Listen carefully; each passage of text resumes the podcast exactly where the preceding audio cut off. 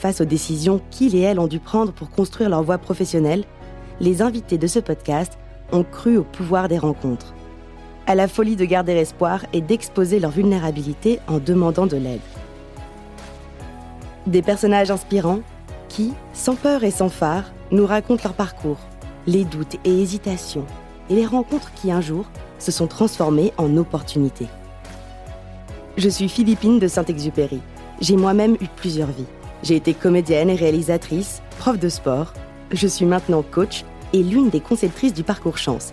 Et j'ai le bonheur de partager ces conversations avec vous. Vous écoutez Chance, le podcast qui défend l'égalité des chances professionnelles et la liberté de faire en sorte que son passé ne dicte pas son futur. Sur les bancs de l'école, Caroline ne voulait pas être danseuse, maîtresse ou encore pompier. Elle rêvait déjà de devenir un jour d'affaires. Aujourd'hui, elle est la fondatrice de 50 in Tech, l'accélérateur de carrière qui a pour ambition d'avoir d'ici 2050 50% de femmes dans la tech, un chiffre malheureusement bien loin de la réalité d'aujourd'hui. Caroline a eu mille vies. Journalisme, politique, web, communication, elle croit au pouvoir de la curiosité et de la confiance en soi, malgré les obstacles rencontrés et les a priori auxquels elle a dû faire face en tant que femme entrepreneur. Elle nous partage avec générosité et expertise son approche pour redonner pouvoir et confiance aux femmes. Eh bien, merci beaucoup Caroline d'avoir accepté notre invitation. Je suis ravie euh, de te recevoir dans ce podcast Chance J'aimerais commencer par une question euh, sur ton enfance. J'aimerais te demander si tu avais un travail rêvé quand tu étais enfant ou ado. Et si oui, qu'est-ce que c'était? Eh bien, figure-toi que oui, j'avais un, je m'étais, tu sais, sur les fiches euh, qu'on nous demandait à l'époque. Euh, je sais pas si on fait encore ça à l'école. Faut que je demande aux enfants, mais je crois plus. On nous demandait toujours bah, ce que faisaient nos parents et euh, ce qu'on avait envie de faire plus tard. Et je répondais toujours, mais genre tout le primaire, je crois jusqu'au début du collège, femme d'affaires tout le temps. Ah ouais?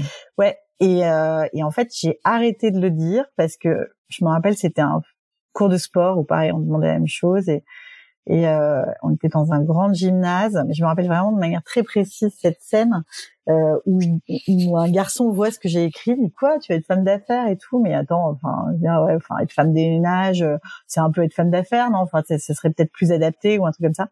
Et je sais mmh. que de ce jour-là, j'ai arrêté de le dire total.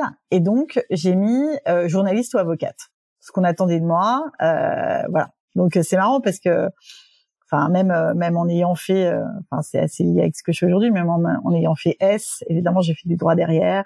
Je suis devenue journaliste au démarrage, etc. Donc voilà, donc c'est c'est marrant comment finalement l'impact d'une phrase, une phrase aura suffi à du coup me faire dire que bon bah peut-être que c'était pas ça voulait un peu rien dire, si tu veux. Quoi. Voilà. Parce que à ton avis, qu'est-ce qu'il voulait dire ce garçon par là? Qu'est-ce qui s'est joué à ce moment-là? Ben, je pense que ouais, femme d'affaires. Un, je pense que euh, les affaires, le business, euh, bon, euh, en France dans les années 80, euh, je pense que si t'étais pas de ce milieu-là, tu vois, mes parents étaient pas entrepreneurs. Je pense pas qu'il y était une ville où il y avait 36 entrepreneurs autour et puis une femme, quoi, femme d'affaires. Ça veut dire quoi? Enfin, moi, je me voyais dans les tours à New York, tu vois, vraiment avec le PowerPoint avec la courbe qui grandit, tu vois. C'était vraiment vraiment le cliché à qui imite euh, le tailleur avec euh, tu la, la jupe là, avec le, la petite chemise blanche, mais c'était hyper cliché comme vision. Mais c'est ce que j'avais. Et je suis allée des années plus tard, mais genre hyper tard à New York, et je, je, je, je me rappelle de ces rêves de ces petites filles. Euh, donc euh, c'était c'était euh, c'était ça que j'avais en tête. Et je pense que il y avait pas beaucoup de, de, filles qui avaient ça en tête déjà. Et je pense que c'est pas ce qu'on attendait non plus d'une petite fille. Mais en général, le business, je veux dire, on avait mmh. zéro éducation à ça. Et ça venait d'où? Ça venait des films, des livres que tu avais vus de tes parents? Bah, je pense que ça venait vachement, ouais, des films. Je voyais un peu la femme puissante, tu vois, enfin, qui faisait, enfin, je sais pas, ça m'attirait vachement. Et euh, et euh, et il y avait une histoire un peu familiale parce que le, le, père de mon père était entrepreneur, tu vois, euh, dans le dans le sud-est de la France, dans la Drôme. Il avait, euh, tu vois, plein plein de supérettes, euh, il a une centaine de supérettes dans le sud-est, etc. Donc c'est à l'époque une famille qui était euh, assez assez aisée et en fait il est mort brutalement et ma grand-mère a dû reprendre le truc sans vraiment savoir comment faire avec bon, euh, on lui avait pas appris. Tu vois, c'était euh, la femme qui devait tenir la maison, la bourgeoise, mais à qui on, a, enfin, on n'attendait pas grand chose d'elle. Si tu veux, on lui trans, on lui a pas transmis mmh. évidemment les causes du business qu'elle aurait pu reprendre puisque euh, quand, quand ton mari décédait, tu reprenais le, le business. Et elle a pas su faire, je pense. Euh, et ça allait tellement loin que, enfin, elle a pas su faire. Elle a pas su faire et elle a pas été aidée. Euh, par les, les, personnes qui étaient autour euh, autour et qui conseillaient à l'époque euh, son, son, son, mari et du coup elle a même failli partir en prison tu vois pour euh, ouais ouais abus de bien social machin ah, oui par erreur en fait bah, par erreur et puis parce qu'il y avait aussi un petit peu de trafic de comptes etc des, des gens qui étaient autour et et voilà et donc donc je pense que j'étais assez empreinte de ça parce que toute mon enfance j'ai vraiment entendu parler de cette histoire un peu de la déchéance, tu vois, euh, familiale. Mon, père est vraiment passé d'un statut de quelqu'un qui qui avait un peu euh, voilà une, une, aisance puis puis pouf euh, tout est tout a plongé. Plus après des années de guerre juridique, elle a été acquittée à ma naissance. 78 et ah donc du coup et donc du coup je pense que ça m'a beaucoup marqué puisque j'ai entendu mon père et ma grand-mère parler de ça je pense toute mon enfance, euh, enfin même plus. et donc je pense que j'étais assez marquée et que je me disais peut-être quelque part que euh, bah, finalement une femme ça pouvait faire du business quoi. Donc voilà. Euh, merci pour ce partage. Et qu'est-ce que tu retrouves dans ce rêve d'enfance, dans ce que tu fais aujourd'hui? Et d'ailleurs, que fais-tu aujourd'hui? Eh ben finalement, je suis devenue réellement entrepreneur à 40 ans. Euh, donc euh, il y a un peu plus de, de 4 ans maintenant.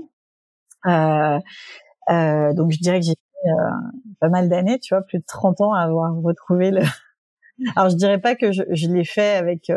j'ai mêlé euh, comment dire, une vie qui a été quand même assez dédiée à l'engagement, l'engagement sur les pouvoirs publics. Enfin, d'abord le journalisme, ce qui est pour moi quand même un certain degré de d'aller chercher un peu la justice ou la justesse en tout cas et la justesse des faits on va dire. Euh, euh, ensuite euh, j'ai travaillé dans les pouvoirs publics donc euh, à la mairie de Paris. Euh, puis ensuite j'ai fait mon école de l'entrepreneuriat en dirigeant un incubateur de start-up qui s'appelait Paris Pionnière et qui est devenu Willa pendant trois ans. Donc j'ai et donc j'ai monté ma boîte sur le sujet des femmes et la tech parce que vraiment j'ai toujours été sur la question de l'égalité femmes-hommes euh, finalement, j'ai trouvé le sujet qui m'a motivé à me dire, bah maintenant, il faut plus attendre. Donc, euh, euh, il faut monter ce business d'impact, on va dire. Mm-hmm. Et donc, ça, je me suis dit à 40 ans, je me rappelle très bien, je, je, je, quittais Willa et j'ai dit, bah, c'est maintenant. c'est maintenant. il faudra que ce soit un projet dans la tech. Il faudra que ce soit un projet qui ait du sens. C'était important pour moi et qui ait de l'impact. Euh, et donc, je me suis lancée comme ça, non sans peur, mais mais euh, tout d'un coup avec euh, cette euh, urgence de se dire c'est maintenant ou jamais. Et tu peux nous parler de ton projet aujourd'hui? Ouais, donc je suis dirigeante, je suis cofondatrice et dirigeante d'un, d'un projet qui s'appelle 50 in Tech. Euh, et 50 in Tech a une grande mission, c'est qu'on veut arriver à 50% de femmes dans la tech d'ici 2050. Et on, s'est fixé comme euh, premier engagement, donc qui est devenu notre premier produit, euh, de se dire qu'il fallait travailler sur la rétention des femmes déjà dans l'industrie, puisqu'on en avait une sur deux qui quittait la tech après huit ans d'expérience. Et donc, euh, on a ouvert euh, une communauté européenne de femmes qui réunit plus de 27 000 femmes déjà à travers l'Europe, et on leur propose des, des, des opportunités euh, d'emploi dans des entreprises dont on affiche en fait les datas de genre, euh, les politiques de diversité et d'inclusion, qui aujourd'hui nous semblent les conditions favorables euh, pour qu'elles puissent grandir en fait dans cette industrie et non pas en partir. Et ensuite, euh, on, les, on essaie d'accélérer leur carrière avec plein de services, dont de futurs sur euh, le, le, mentoring, par exemple, en disant en fait on a besoin d'accéder à un réseau. Aujourd'hui, tu as un énorme network euh, gap déjà pour les femmes, mais quand en plus on était dans la tech et qu'on était extrêmement minoritaire dans les écoles ou euh, on vient d'écoles de reconversion, on n'a pas de réseau, par exemple. Tout à fait. Il y a une urgence à la mise en réseau et la et, et l'accès aux bonnes opportunités dans un environnement de, recruteurs qu'on forme quand même à des critères d'inclusion. Donc, euh, on, les forme sur les méthodes d'approche euh, et euh, sur la manière de, de, recruter de manière euh, non biaisée dans le cadre de leur process. Donc en fait, on a une plateforme qui permet le recrutement des femmes dans l'industrie du numérique et qui offre notamment aux entreprises une plateforme de sourcing. Ils peuvent se mesurer avec un gender score et mettre en avant leur politique de, de diversité inclusive. D'accord. Et si on revient juste un peu aux sources pour nos auditeurs, qu'est-ce que c'est la tech? Oui. Alors la tech, c'est euh, quand je parle de l'industrie de la tech, c'est tout ce qui est lié aux technologies euh, euh, et euh, de l'information ou de la deep tech. Donc en gros, c'est tout ce ce monde qui va du numérique, du digital jusqu'aux euh, technologies les plus euh, les plus innovantes. Donc on pourrait dire grand sujet est-ce que voilà ChatGPT l'intelligence artificielle voilà tout ce qui est lié à ces comment dire à cette à ce monde qui euh, est déjà là aujourd'hui et qui envahit notre quotidien, donc euh, du smartphone à l'ordinateur, à la révolution de l'ensemble de nos euh, de nos pratiques. Et donc c'est plein de nouveaux métiers, plein qu'on connaît pas encore. Euh, nous, on s'attache vraiment aux métiers qui sont présents dans les startups, donc on va un peu au-delà de ce qui est de la, tech, donc de la recherche et développement, avec les métiers donc liés à l'ingénierie, donc l'ingénierie programmatique. Donc comment est-ce qu'on développe euh, ces applications? Ensuite, il y a les métiers liés autour de la donnée. Donc euh, donc vraiment qui est un énorme pan et on, dit que c'est le nouveau le nouvel or, hein, la donnée. Donc et comment l'exploiter. Donc donc tous les métiers autour de la donnée, les métiers autour du produit. Donc comment est-ce qu'aujourd'hui on on, quand on a une architecture technique et même des données, ben on le donne à présenter à une audience, un public, pour que derrière, on en a façonné un, un service, un usage. Euh, donc voilà, ça c'est des métiers assez fascinants euh, dans lesquels on peut venir de, de, de, plein de secteurs différents, du design, du marketing et euh, être ingénieur. Euh, et après, il y a tous ces métiers qui viennent de la révolution euh, numérique. C'est aujourd'hui, on fait plus du marketing euh, comme on en faisait avant. il y a de nouveaux métiers qu'on appelle le growth, par exemple. Donc, comment est-ce qu'on mm-hmm. utilise aussi des outils de l'univers du no-code ou même en utilisant des, des, bouts de code ou pas que, euh, des, euh, des, méthodologies de croissance qui vont en fait utiliser notamment en partie la technologie euh, pour y arriver. Pareil, on vend plus non plus de la même manière. On utilise énormément d'outils aujourd'hui et de d'outils numériques pour pouvoir et de, de, de manière d'adresser les choses, de capter et donc qui demandent des compétences aujourd'hui liées au numérique très fortes dans ces métiers qui ont beaucoup changé. Et tu disais que vous visez 50% de femmes d'ici 2050. On est à combien là? Alors, c'est pas haut. Euh, donc, euh, à travers l'Europe, c'est 22%. Hein, on a encore un peu euh, baissé. Si tu regardes dans les métiers extrêmement tech, hein, donc le but de 50, c'est dans l'industrie de la tech, mais dans le dans les métiers très tech, en France, tu es à 17%, donc donc c'est extrêmement faible. Si tu regardes plus précisément en fonction des des différents métiers. Évidemment, après, si tu, tu vas en profondeur sur certains métiers comme la cybersécurité, tu vas trouver 5% euh, de femmes en France et peut-être 11% euh, en Europe, donc c'est extrêmement faible. Euh, c'est les métiers liés au développement aujourd'hui qui, euh, qui sont le, les très très pénuriques et liés aussi à l'intelligence artificielle. Donc 14% à peu près de de, de, de, développeurs, développeuses informatiques euh, plutôt euh, euh, en, en, France et en Europe. Euh, donc tous les tous tous tous les métiers de l'algorithmie, ça dépend des pays, mais c'est 15-16% sur la France et, et, et la Grande-Bretagne, mais c'est 26% par exemple en Italie. Euh, et, euh, et tout ce qui est métier, donc je disais euh, la data c'est 27%, donc ça il y a, y a quand même une grosse croissance, notamment pas mal de, de, de, pivots carrière, par exemple parce que la finance, la data science par exemple, ou voilà.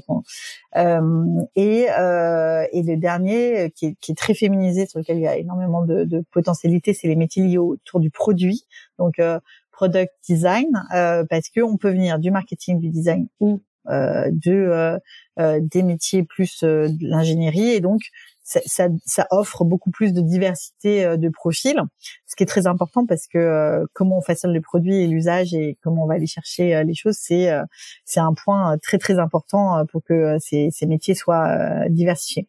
Et ça, c'est une vue qui est assez européenne puisque quand on va euh, en mettons en Tunisie au Maroc, euh, on a une majorité de femmes déjà dans les métiers euh, de, de, ah oui. métiers, oui, de, la tech. Donc on a plus de 55% par exemple, parce que un, c'est des filières qui sont liées aux mathématiques et que un, cette culture des mathématiques et de l'importance des mathématiques dans, dans un berceau euh, où les mathématiques euh, sont nées. C'est très important, mais c'est aussi un facteur de réussite. Et donc, on n'a pas 36, euh, je veux dire, choix de carrière. Hein. je veux dire, l'ingénierie est très présente. Et après, vous avez l'ingénierie en génie civil, donc plutôt la construction, ou la programmation, par exemple l'informatique. Et donc, c'est assez drivé. Hein, donc, mais les femmes, se, pour qui veulent réussir, hein, enfin, dans, dans, capacité d'aller euh, plus loin, etc. Elles font Mathieu Matsé, elles font, euh, voilà, sont même sans savoir ce que derrière elles vont apprendre à coder. Hein. Ah oui. Voilà, donc euh, c'est une filière euh, tracée. C'est pas par amour du code, absolument pas. En revanche, elles aiment bien les maths, elles aiment bien la logique, elles aiment bien, et c'est très performatif, donc elles veulent aller et, et, réussir hein, leur carrière, et elles savent qu'après les carrières qui sont tracées, ils ont vraiment investi extrêmement tôt sur ces, sur ces filières-là. Et en France, comment est-ce que tu expliques la situation alors qu'elle est assez différente? Alors, euh, je dirais que c'est en Europe et euh, aussi aux États-Unis. Hein, euh, donc, il y a eu vraiment, ça n'a pas toujours été le cas. Donc, le manque de femmes dans la tech. quand on était avant les années 70, la, la, la progression, par exemple, d'étudiantes en, en computer science c'était quasiment plus forte que celle celle des hommes. on a atteint 40% à un moment donné et tout d'un coup il y a eu une une soudaine euh, décroissance euh, autour de 84 et en fait c'est beaucoup les effets de, du, du, marketing du job et de la publicité. Un, on a l'apparition de l'ordinateur personnel, donc euh, plutôt dans la, Silicon Valley. Et euh, cet ordinateur personnel, bah, c'est devenu un énorme enjeu financier. Donc bon, beaucoup d'hommes se sont mis sur ce sujet-là et le métier du développeur, bon bah du coup, a été fortement valorisé. Mmh voilà. Et donc avant ça, donc on avait des femmes avant, avant ça, on en avait aussi, puisque quand il s'agissait de calculer à la main, c'était quand même un métier de secrétariat. Et quand c'est devenu voilà un métier qui a été fortement valorisé, ben les femmes ont ont, sont, euh, ont été complètement euh, décimées, on va dire, parce que c'est devenu un objet valorisé. Et surtout, il y a eu des effets de énormes du marketing, de la publicité sur ce qui ce qui était le geek. Donc les premières publicités euh, d'Apple, c'est un homme dans la dans la cuisine qui est en train de geeker sur son ordinateur et la femme fait la cuisine. Et ensuite on a offert beaucoup plus les ordinateurs aux petits garçons, notamment pour jouer, etc., plutôt qu'aux petites filles. Euh, il y a des études américaines qui ont vraiment montré euh, que l'impact a été très fort, parce qu'elle n'avait pas eu le droit à, ce, à, ce, à ces, à ces jeux-là. Donc on les a, eh on les a mis dans le fait que c'était un truc pour les garçons, la Game Boy, hein, c'était pas la Game Girl, Game, euh, Game, Game Girl. Et on parlait aussi de hardware, c'était dur, hard. Alors que si tu vas en MySDZ, tout ce qui est métier lié justement au développement informatique, donc plutôt euh, là, euh, que ce soit du software ou du hardware, c'est un métier qui est propre et qu'on peut faire chez soi. Et donc, ils ont 60% de femmes en computer science. Donc, tu vois l'impact de la description d'un job. Donc ça, ça a fait que ben on a eu après des nuées, donc plus de femmes dans la filière euh, étudiante, donc que des hommes. Tout d'un coup, on a commencé à dire que finalement c'était les hommes qui étaient plus intéressés par ces métiers-là. Et donc toutes les grosses boîtes de la Silicon Valley, les euh, qui ont commencé à se monter, les IBM, les machins, c'était que des hommes, quoi, que des hommes. Et après, c'est impossible. Hein. Les Facebook, début de Facebook, les débuts de Google, c'est 300, euh, 1000 euh, hommes. Enfin, je veux dire, avec très peu de femmes autour. Et, et, donc est née cette fameuse broculture, ouais, donc avec une domination, si tu veux, des stéréotypes. Hein, les femmes n'aiment pas coder, elles ne sont pas bonnes pour ça, etc.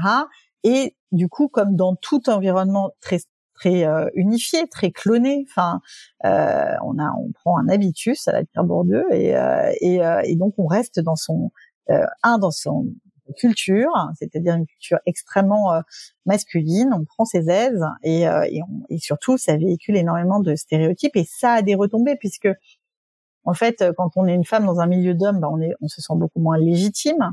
Euh, donc, donc, on arrive à une faible rétention. Il y a beaucoup plus d'inégalités salariales. Euh, on les fait moins progresser. Elles restent plus, euh, elles pas au métier qu'on dit créatif technologique. Hein, donc, tout ce qui est au-dessus d'un statut de simple exécutant. Donc, elles voient moins l'impact en fait hein, des tâches qui sont exécutées. Donc, elles s'en laissent plus vite. Elles évoluent parfois par des métiers fonctionnels ou alors elles sortent de la de la tech. Donc voilà. Donc ça c'est c'est vraiment quelque chose qui a vraiment eu un impact. La courbe est assez euh, dingue quand tu regardes. C'est, euh, c'est en moins de 15 ans, paf, plus de femmes. Euh, on est tombé à 18, 15, 18% Et si tu veux, ben aux États-Unis, on est un petit peu plus, mais c'est, c'est, ça stagne. Ça stagne parce qu'en fait, cette euh, après, c'est tout qui est qui rejaillit, c'est la manière dont les parents voient les choses. C'est, c'est, pas des métiers pour les femmes. C'est voilà. et donc toute l'éducation, toute la manière de présenter ses jobs. moi, j'ai demandé à ma fille, j'ai deux filles, pourquoi est-ce que par exemple, tu n'aimerais pas apprendre à, à, coder, par exemple, juste euh, et bien sûr, il y a bien un milliard d'autres métiers euh, passionnants autour de ça, mais je lui ai demandé, ah, elle m'a dit ah ben parce que moi, j'ai pas envie de faire des équations toute la journée euh, derrière un ordinateur à rien faire d'autre. Bah, moi, j'ai envie de parler aux gens, j'ai envie d'interagir, j'ai envie de, moi, je veux pas faire des équations toute la journée sur un ordinateur. Donc, elles ont une vision en plus super tronquée, avec effectivement des, des, décrochages en mathématiques aussi faits parce qu'à l'école, on euh, on apprend euh, voilà euh, pas les mathématiques de la bonne manière et qu'on a des jeunes filles qui ne vont pas en mathématiques et d'ailleurs on l'a la réforme du bac l'a bien montré. On a perdu énormément de points là, et donc on avait plus de 60% des filles qui faisaient plus du tout de mathématiques là à l'entrée en première. Donc ah oui. donc voilà. Et c'est-à-dire pas de la bonne manière? Bah, c'est-à-dire que euh, c'est prouvé que les filles décrochent en mathématiques à, partir de 12 ans et donc il faudrait pouvoir apprendre les mathématiques euh, autrement, peut-être montrer plus les applications. Mmh. Euh, plus de compréhension euh, par rapport à, à, des ensembles de à quoi ça va servir, etc. et pourquoi c'est important. Et, je pense que du coup, euh, on, on, manque de méthodes et en plus il y a aussi des manières aussi d'enseigner qui, qui aujourd'hui sont pas ne donnent pas confiance aux jeunes filles par rapport à ça. On les laisse décrocher alors que elles peuvent avoir des très bons résultats et puis parfois elles ont des très bons résultats jusqu'au bout. Elles poursuivent pas dans dans ces filières là. Et si on va jusqu'au bout de la chaîne, quand elles arrivent enfin à aller dans ces écoles, elles sont extrêmement masculines. Donc, euh, vous prenez les cas des scandales qu'il y a eu récemment. Euh, toutes les grandes écoles sont impactées, mais bon, des centrales Supélec, euh, des polytechniques qui représentent un peu l'élite quand même de, de, la nation. Vous, vous, déjà, vous sacrifiez beaucoup pour arriver dans ces écoles. Il faut vraiment être excellent. Il faut avoir vraiment. donc, vous arrivez et puis il y a tous ces scandales de harcèlement sexuel ou, ou, même euh, voilà de, de, de, manque de légitimité à être là, à être à sa place, euh, comme si c'était la discrimination positive qui avait agi. Euh, vu le nombre, euh, si on avait plus de discrimination positive, on aurait on aurait eu plus de résultats. Et, et, donc, je pense que on, on, a aussi des jeunes filles, donc à peu près 20-22% qui sont dans le dans, dans, dans ces écoles-là, on a que 13% qui rejoignent l'industrie de la tech parce que je pense qu'elles n'ont pas envie, enfin ce qu'elles disent souvent, c'est qu'elles n'ont mmh. pas envie de rejoindre un métier qui est aussi masculin que ce qu'elles ont vécu dans l'école. Euh, mais mais j'ai envie de dire que maintenant euh, c'est la même chose pour les jeunes garçons. Hein. Mon neveu est, est fait une école de programmation informatique, il n'a pas choisi euh, certaines écoles hein, parce qu'il les a trouvées trop masculines et qu'il trouvait que ça ressemblait pas à la société. La société, c'est 52% de femmes, donc c'est normal. Mm. Euh, et quand on est jeune et qu'on est adolescent et qu'on commence à faire ses études, on n'a pas envie euh, d'être dans des univers où où il y a ou que des femmes ou que des hommes. Voilà, on a envie de, de, de, de mixité, de diversité à l'image de la société et c'est quand même la meilleure manière de vivre. Oui, c'est important de le dire. Ça peut aussi ne pas convenir euh, aux hommes eux-mêmes, en fait. Bah, totalement. Hein. Moi, je vous dis, mon, mon neveu a refusé euh, d'aller euh, à Epita pour ça. Il a choisi une autre école. et il y avait aussi plus de, de filières qui expliquaient comment ils allaient l'utiliser. Donc dans la santé, dans, dans l'IA, dans et donc il était plus intéressé par ça. Donc voilà. Et donc donc donc c'est intéressant de le noter effectivement que ça ne convient pas non plus. Et je pense que de toute façon ce qu'on ce qu'on génère, c'est des jeunes garçons euh, qui euh, euh, qui font cinq ans d'études sans voir de filles. Enfin, je veux dire, quand vous arrivez dans l'entreprise et que tout d'un coup vous avez peut-être un petit peu plus de femmes autour de vous. Enfin, de manière assez brute de décoffrage, il n'y a pas besoin de faire 36 cours de psychologie pour montrer qu'ils ne savent pas en fait comment se conduire avec peut-être des collègues mixtes. Voilà, donc donc c'est un vrai sujet. Et tu as commencé à aborder aussi le sujet de la légitimité. Tu parles pas mal du syndrome de l'imposteur. Est-ce que tu peux nous en dire un peu plus chez les femmes, qu'elles soient entrepreneurs, euh, entrepreneuses, pardon, ou pas? On dit entrepreneureux ou entrepreneuse on peut dire les deux. Moi, je préfère entre, entrepreneur mais c'est vraiment, euh, une, euh, on peut dire, c'est totalement les deux. Donc, elles sont entrepreneurs ou pas, et qu'elles sont dans la tech ou pas, ce syndrome de l'imposteur. Bah, c'est vrai que beaucoup de femmes le, le, le ressentent. Je pense qu'au niveau de, bah, ça c'est pareil. Je veux dire, quand vous avez des, je pense que c'est lié à l'estime de soi, euh, mais quand en plus l'image qui vous est renvoyée, donc en fait, c'est un, est-ce que je m'estime et que je suis capable de voir mes capacités euh, là où elles sont et euh, peut-être éventuellement mes marges de progression, mais en tout cas voir où sont mes points de force et mes points de faiblesse, sans croire qu'au miroir qui m'est renvoyé. Euh, voilà. Donc quand le miroir il vous renvoie que ben c'est compliqué de prendre la parole euh, dans la dans la, dans la pièce, que euh, vous n'avez peut-être pas accès aux mêmes informations, aux mêmes aux mêmes opportunités que quand vous avez enfin accès à l'opportunité, on vous en demande plus. Bah, c'est c'est vite ressenti, on va dire, de, de, de, de ressentir ce syndrome de l'imposteur. Donc c'est pour ça que c'est très important pour les femmes de faire un exercice régulier de, de, de faire un point sur ce qu'on a accompli, ce qu'on a été capable d'accomplir, est-ce qu'on sera capable de réaccomplir demain, voire de se dépasser et d'activer euh, vraiment euh, ce socle pour ne pas être dépendant que du miroir. Donc, voilà, donc ça, le syndrome il existe dans les univers mixtes ou non mixtes, hein, mais plus on, généralement on s'approche de la sphère du pouvoir, hein, on le sait, même dans les métiers d'art, euh, de plus vous montez, plus il y a des hommes, donc plus vous êtes exposé à ce regard qui va attendre de vous des choses. Euh, déjà un peut-être un style de leadership qui va pas être le vôtre, donc c'est très difficile parce que vous vous reconnaissez pas forcément, donc vous dites que vous n'avez pas les compétences euh, pour mmh. l'atteindre. Donc il faut, faut avoir confiance à ses capacités euh, et vraiment euh, faire le point régulier euh, de savoir quelle est sa valise, ce petit socle euh, pour y arriver. Et en tant qu'entrepreneur, bah, je peux vous dire pour avoir pitcher des, euh, des centaines d'investisseurs de, hommes, euh, euh, la confiance en soi, vous la perdez en moins de... Enfin, tous les hommes sont affrontés au même truc, c'est-à-dire qu'on est obligé de pitcher des tonnes, il y a beaucoup de noms, mais un homme ne recevra pas le nom de la même manière qu'une femme, euh, souvent euh, entrepreneur. Donc, et en plus parce qu'elle a dans les retours qui lui sont faits, énormément de choses qui sont biaisées, des questions qui lui sont biaisées, qui lui sont posées. Donc, euh, par exemple, il y a 68% des questions qui sont posées euh, aux femmes entrepreneurs qui sont posées sur un mode préventif. Ça veut dire comment vous n'allez pas échouer. Alors qu'un homme, c'est 68% de questions promotionnelles, comment vous allez euh, réussir. Bah, donc, votre posture, que vous soyez atteinte du syndrome, moi, j'ai jamais, à part face à des investisseurs, ressenti le syndrome de l'imposteur. Enfin, je dirais pas que j'ai ressenti le syndrome de l'imposteur, mais c'est une perte de confiance en soi hmm. massive. C'est que vous pensez que ce que vous faites, c'est complètement pourri. Enfin voilà, il y a, y a euh, vous, vous, ne voyez pas, en fait, vous ne voyez que le négatif. Euh, vous prenez les noms, vous prenez les noms. Donc euh, bah, plein plein d'hommes hein, affrontent ça, mais eux, ils savent qu'ils vont ils vont chercher le oui, ils vont chercher le oui, ils vont chercher le oui. Mais au bout de 150, parfois non, c'est c'est très difficile, je veux dire, à encaisser en général. Mais si en plus vous avez eu les questions biaisées, les questions, les remarques déplacées. Euh, bon bah parfois c'est euh, il faut avoir une, une sacrée euh, assise. Enfin, il faut pas être, il faut pas avoir un moment de fragilité autour de soi. Voilà. voilà il faut, faut zéro fragilité pour se dire bon bah on y va, on continue, etc., etc. Donc et pareil quand vous allez dans des rendez-vous, des événements de networking, 90% masculin que vous arrivez que les types se parlent entre eux, se donnent des bons conseils, et que, enfin, je sais pas. En plus, si vous faites un truc sur la diversité et l'inclusion, l'impression qu'on va parler que de ça, alors que vous avez des enjeux business quand même euh, qui sont forts aussi. Euh, et euh, il y a vraiment ce sentiment que ça les intéresse pas, quoi. Enfin, je dirais, le cercle est là. C'est très difficile de s'insérer ou d'arriver à trouver le sujet de conversation qui va, euh, ne serait-ce que les capter ou euh, les captiver. Vous avez la sensation de ne pas avoir les codes. Et pourtant, j'ai dirigé un incubateur de start-up.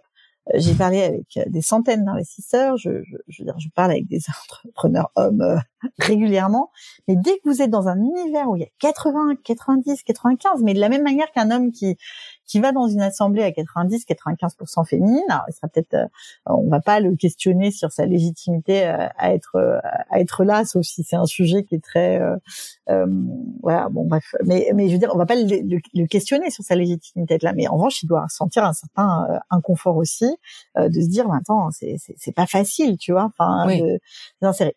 Donc voilà, donc donc donc je dirais que voilà, le syndrome de l'imposteur, il, il naît de deux choses. Si on n'a pas travaillé assez fort euh, son, son propre socle et, et on n'apprend pas à le faire en tant que femme, donc il faut le faire et il faut se faire aider de mentors. Il faut euh, il faut avoir euh, euh vraiment apprendre à le faire, valoriser ce qu'on a fait régulièrement, etc. Et de l'autre côté, faire attention à ce miroir. Donc en fonction de, de, ce qu'il y a en face. Hein. Ça peut être un environnement toxique, ça peut être voilà, et, ça peut être un management toxique, ça peut être un univers où, qui vous ressemble pas du tout, sur lequel vous avez vraiment beaucoup de mal à comprendre les codes et, et à et à vous faire euh, voilà à comprendre ce qui chez vous va pouvoir matcher avec ces codes-là. Donc il faut bien aussi comprendre ce qui relève d'un environnement qui de toute façon est inadéquat et fera que vous sentirez toujours euh, un imposteur, hein, euh, et ou un endroit où c'est vous vraiment où vous n'avez pas assez travaillé euh, ce, hein, et donc vous n'arrivez pas à dépasser ça euh, pour y aller.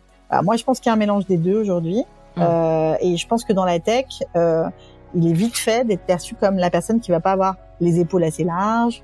Donc je peux vous dire que quand vous arrivez vos preuves vous devez les faire fois fois 10. Ouais.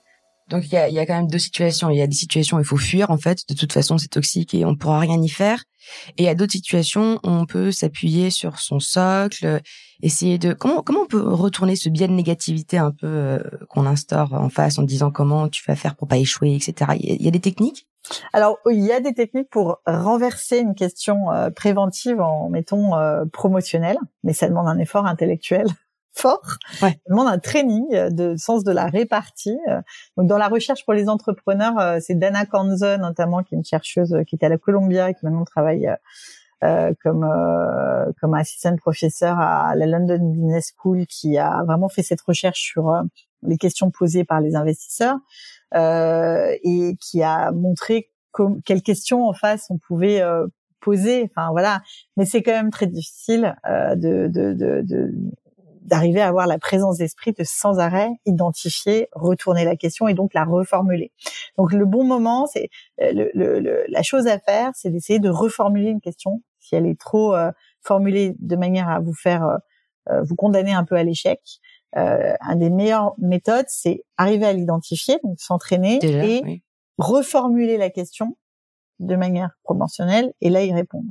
Voilà. Donc c'est c'est important voilà de pas répondre du tac au tac, mmh. euh, de, de prendre le temps voilà de parfois de de, de la réflexion. C'est pareil euh, dans la négociation salariale. Hein. Il faut euh, connaître, avoir benchmarké un peu et euh, savoir poser sa demande au bon moment et savoir aussi mettre un petit peu de silence pour pour essayer mmh. de faire que l'autre arrive un peu à à s'expliquer sur euh, l'éventuel non ou euh, l'éventuellement pourquoi et quand. Donc voilà. Ouais, donc laisser la place à l'autre euh, de s'exprimer. Oui, de, de, de, de, se débrouiller avec sa question pourrie ou sa réponse pourrie. Super, c'est hyper concret. Merci pour pour ces conseils hyper pragmatiques. Et Carole, qui te connaît bien de chance, qui est mise en relation avec toi, me dit, que tu parles aussi de créativité pour surmonter le syndrome de l'imposteur. Ouais, je pense que en fait, je dirais plutôt, je, je, j'ai parlé de curiosité aussi et de effectivement de, de curiosité, pardon, c'était curiosité. curiosité, tout à fait. Je pense que avoir envie d'y aller malgré euh, les peurs et le et avoir la curiosité. De... Moi, j'ai toujours fait des jobs très différents.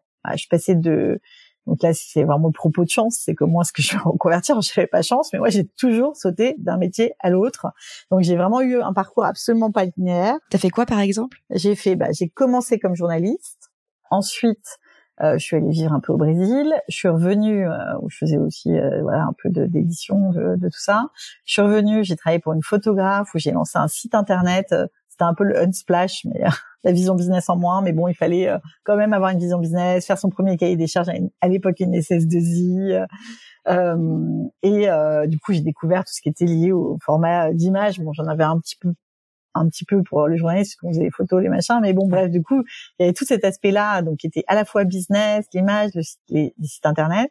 Finalement, je me suis dit que c'était pas l'endroit où j'allais où j'allais m'épanouir le plus parce que je voyais justement pas euh, une envie business euh, assez forte. Donc euh, je, je, me suis vite ennuyée et je me suis dit bah en fait non, je, je veux revenir à la politique parce que j'avais fait un DESS de collaboration des lieux et de journalisme politique à Nanterre, un DESS de sciences politiques et donc j'ai fait la campagne de Delanoë la nuit donc euh, là de, la com quoi des vidéos. Mais donc comme j'avais appris un peu les formats d'images les machins bah je me suis débrouillée avec et puis j'avais le journalisme donc j'avais quand même raconté euh, donc voilà donc je faisais ça la nuit. Je peux être garantie de, pouvoir être prise. Puis finalement bon j'ai eu une opportunité.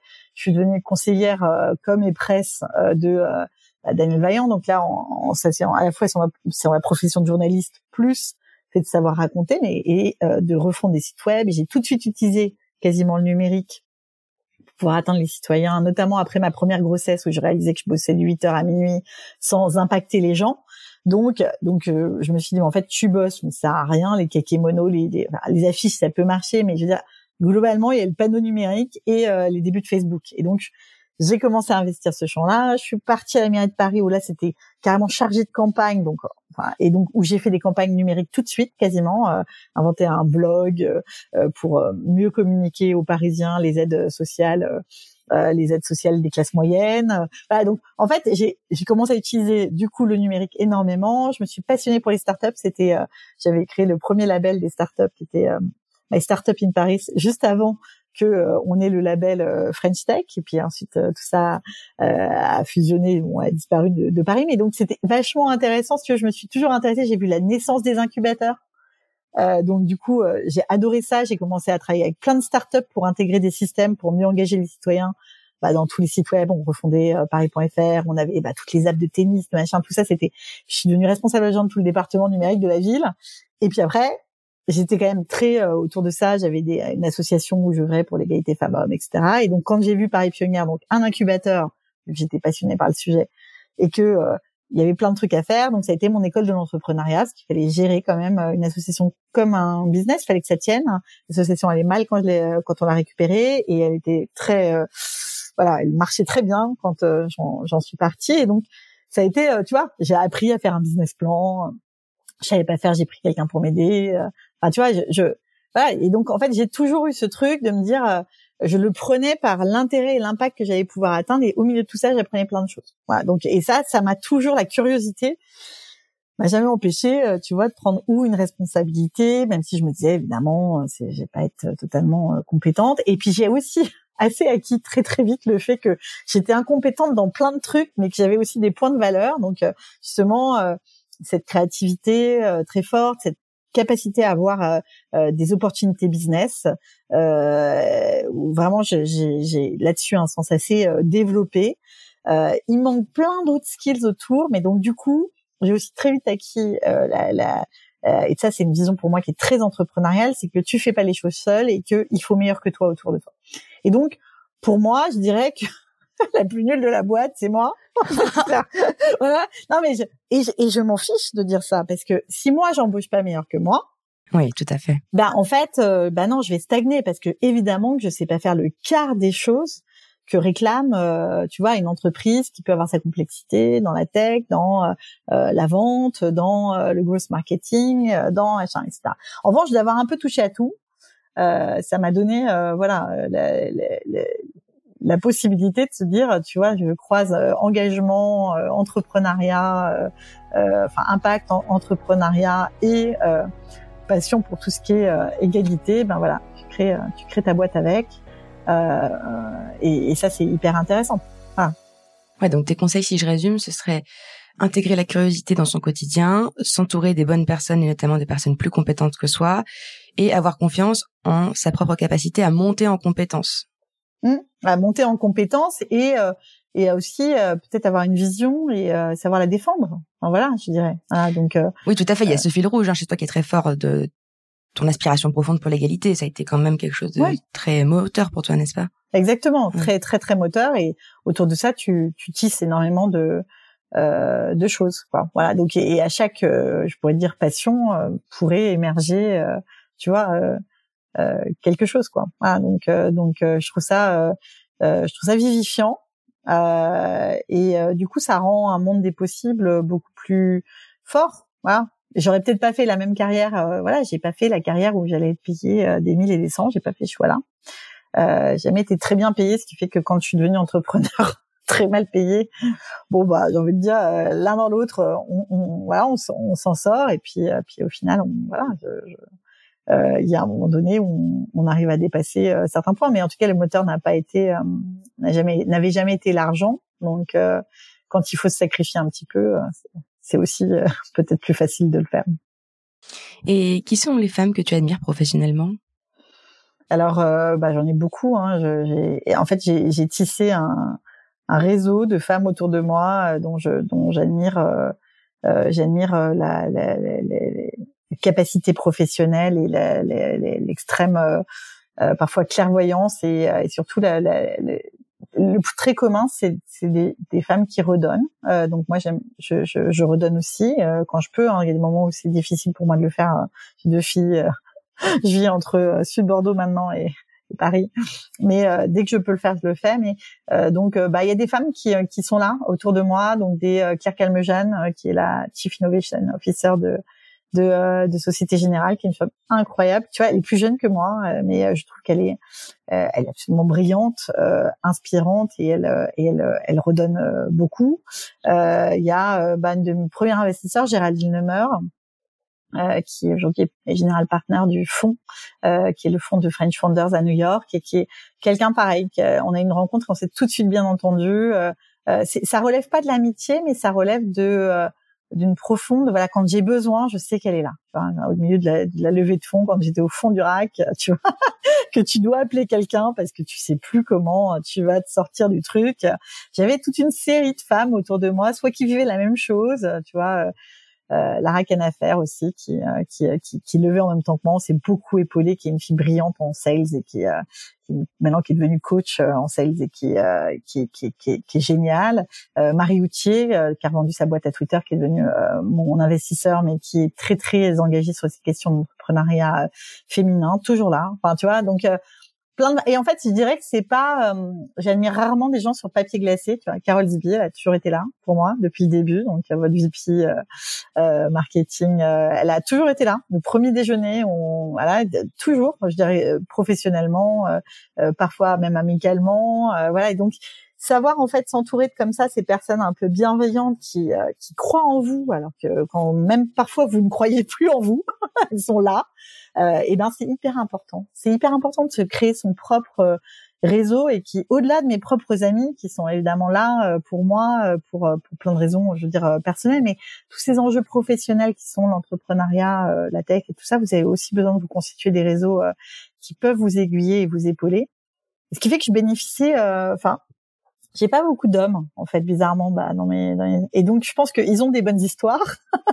Ils ont donc là je, je, commence à développer un peu plus euh, le, euh, le, fait de m'entourer euh, voilà de d'hommes de, de, qui ont réussi aussi autour de moi pour pouvoir aussi bénéficier euh, de ces autres de ces autres conseils. Et mais je le prends sur un autre volet hein, plus plus business pour le coup.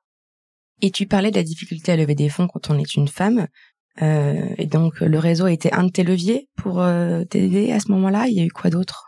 Je dirais qu'il a été euh, là pour me soutenir, euh, pour te mais, soutenir. Euh, voilà, certaines fois pour faire des, des intros, voilà, mais mais on est on est assez seul quand on fait une levée, hein, en tant qu'entrepreneur, dans le sens dans sa tête.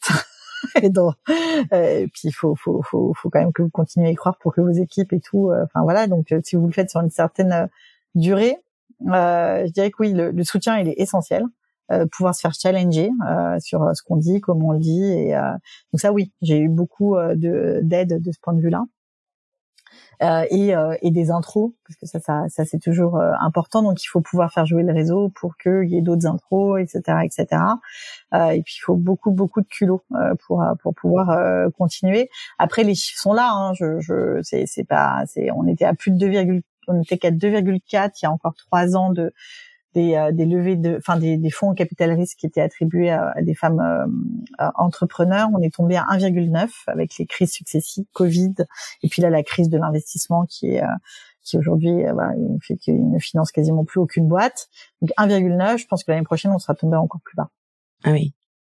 Et qu'est-ce qu'on peut faire à titre personnel en tant que femme pour bénéficier de cette solidarité réseau quand on n'a pas le réseau justement?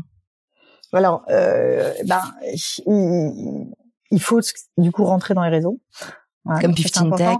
Et dans les réseaux, donc 15 Tech, peut-être sur le, côté, euh, on fait une opération avec euh, avec euh, avec euh, Vivatech sur la sur la levée de fonds et, et c'est le seul point que j'ai gardé sur l'entrepreneuriat, on va dire. Mais il y a des il y a des incubateurs qui sont dédiés. Il y a il faut rentrer aussi dans des réseaux mixtes pour pouvoir bénéficier des réseaux de, de sur notamment si c'est 95% d'hommes euh, investisseurs, il faut que vous soyez aussi dans ces réseaux-là pour pouvoir bénéficier de, de cet effet-là. Nous, on était à Station F, par exemple. Oui, Euh, on y et, était euh, aussi. Voilà, donc euh, qui euh, qui, euh, qui qui donnait euh, voilà beaucoup d'accès à beaucoup d'investisseurs, euh, beaucoup de réseaux, etc. Donc ça, ça c'est essentiel.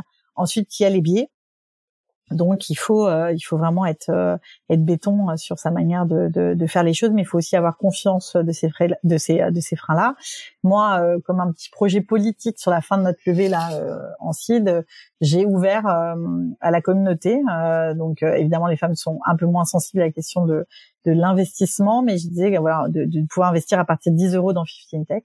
Voilà, on a comme ça 250 ou 260 personnes qui ont investi euh, un ticket euh, dans euh, dans euh, 15 Tech. Et, et je trouve que c'est très très important de pouvoir donner ça comme opportunité aujourd'hui euh, euh, aux femmes euh, notamment euh, et aux alliés euh, pour pour essayer de changer euh, la la- l'éducation hein, et, la, et, la, et la et la vision euh, de de de ce que c'est que l'in- euh, l'investissement aussi. Euh, on a besoin de plus de femmes investisseurs et de plus de femmes investisseurs à, à haut niveau pas que au niveau analyste Et quels sont tes projets pour l'avenir? Est-ce que tu as envie de rester dans cette voie-là, changer totalement, garder ce fil rouge euh, Si tu peux nous en Bah, parler?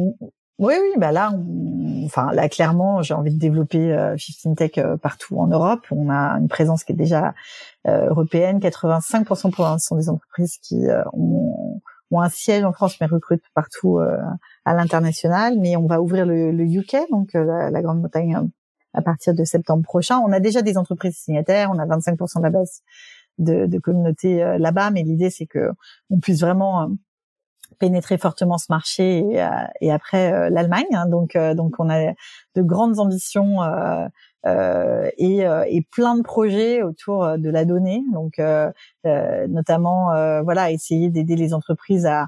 on a un gender score, on aimerait pouvoir mieux qualifier leur marge de progression et où est-ce qu'ils doivent aller, et aussi analyser les biais en fait dans les euh, dans les outils de gestion de candidature euh, et de pouvoir les aider finalement à objectiver cette performance euh, de diversité et d'inclusion.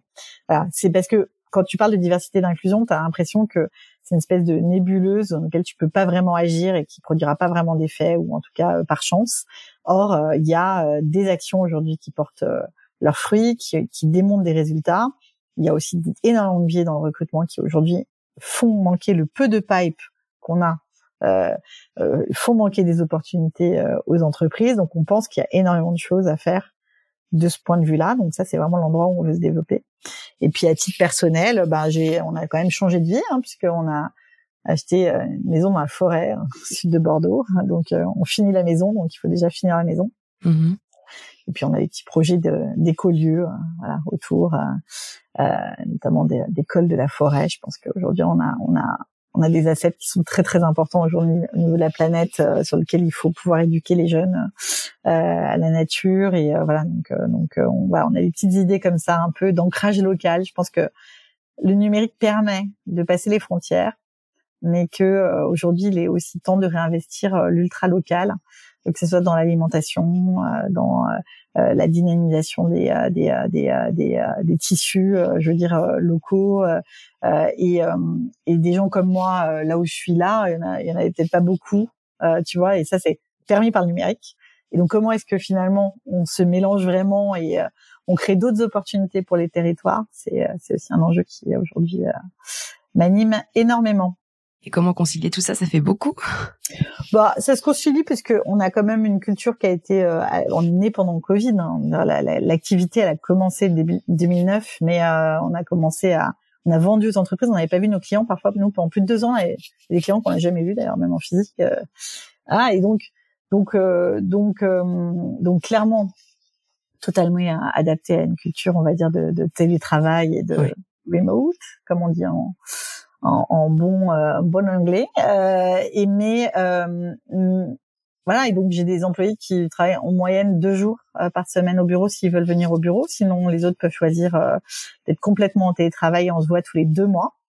Euh, et, euh, et donc moi, je viens toutes les deux semaines, par exemple, à Paris pendant trois jours. Je prends le train, donc c'est assez, euh, c'est assez écologique comme euh, comme déplacement.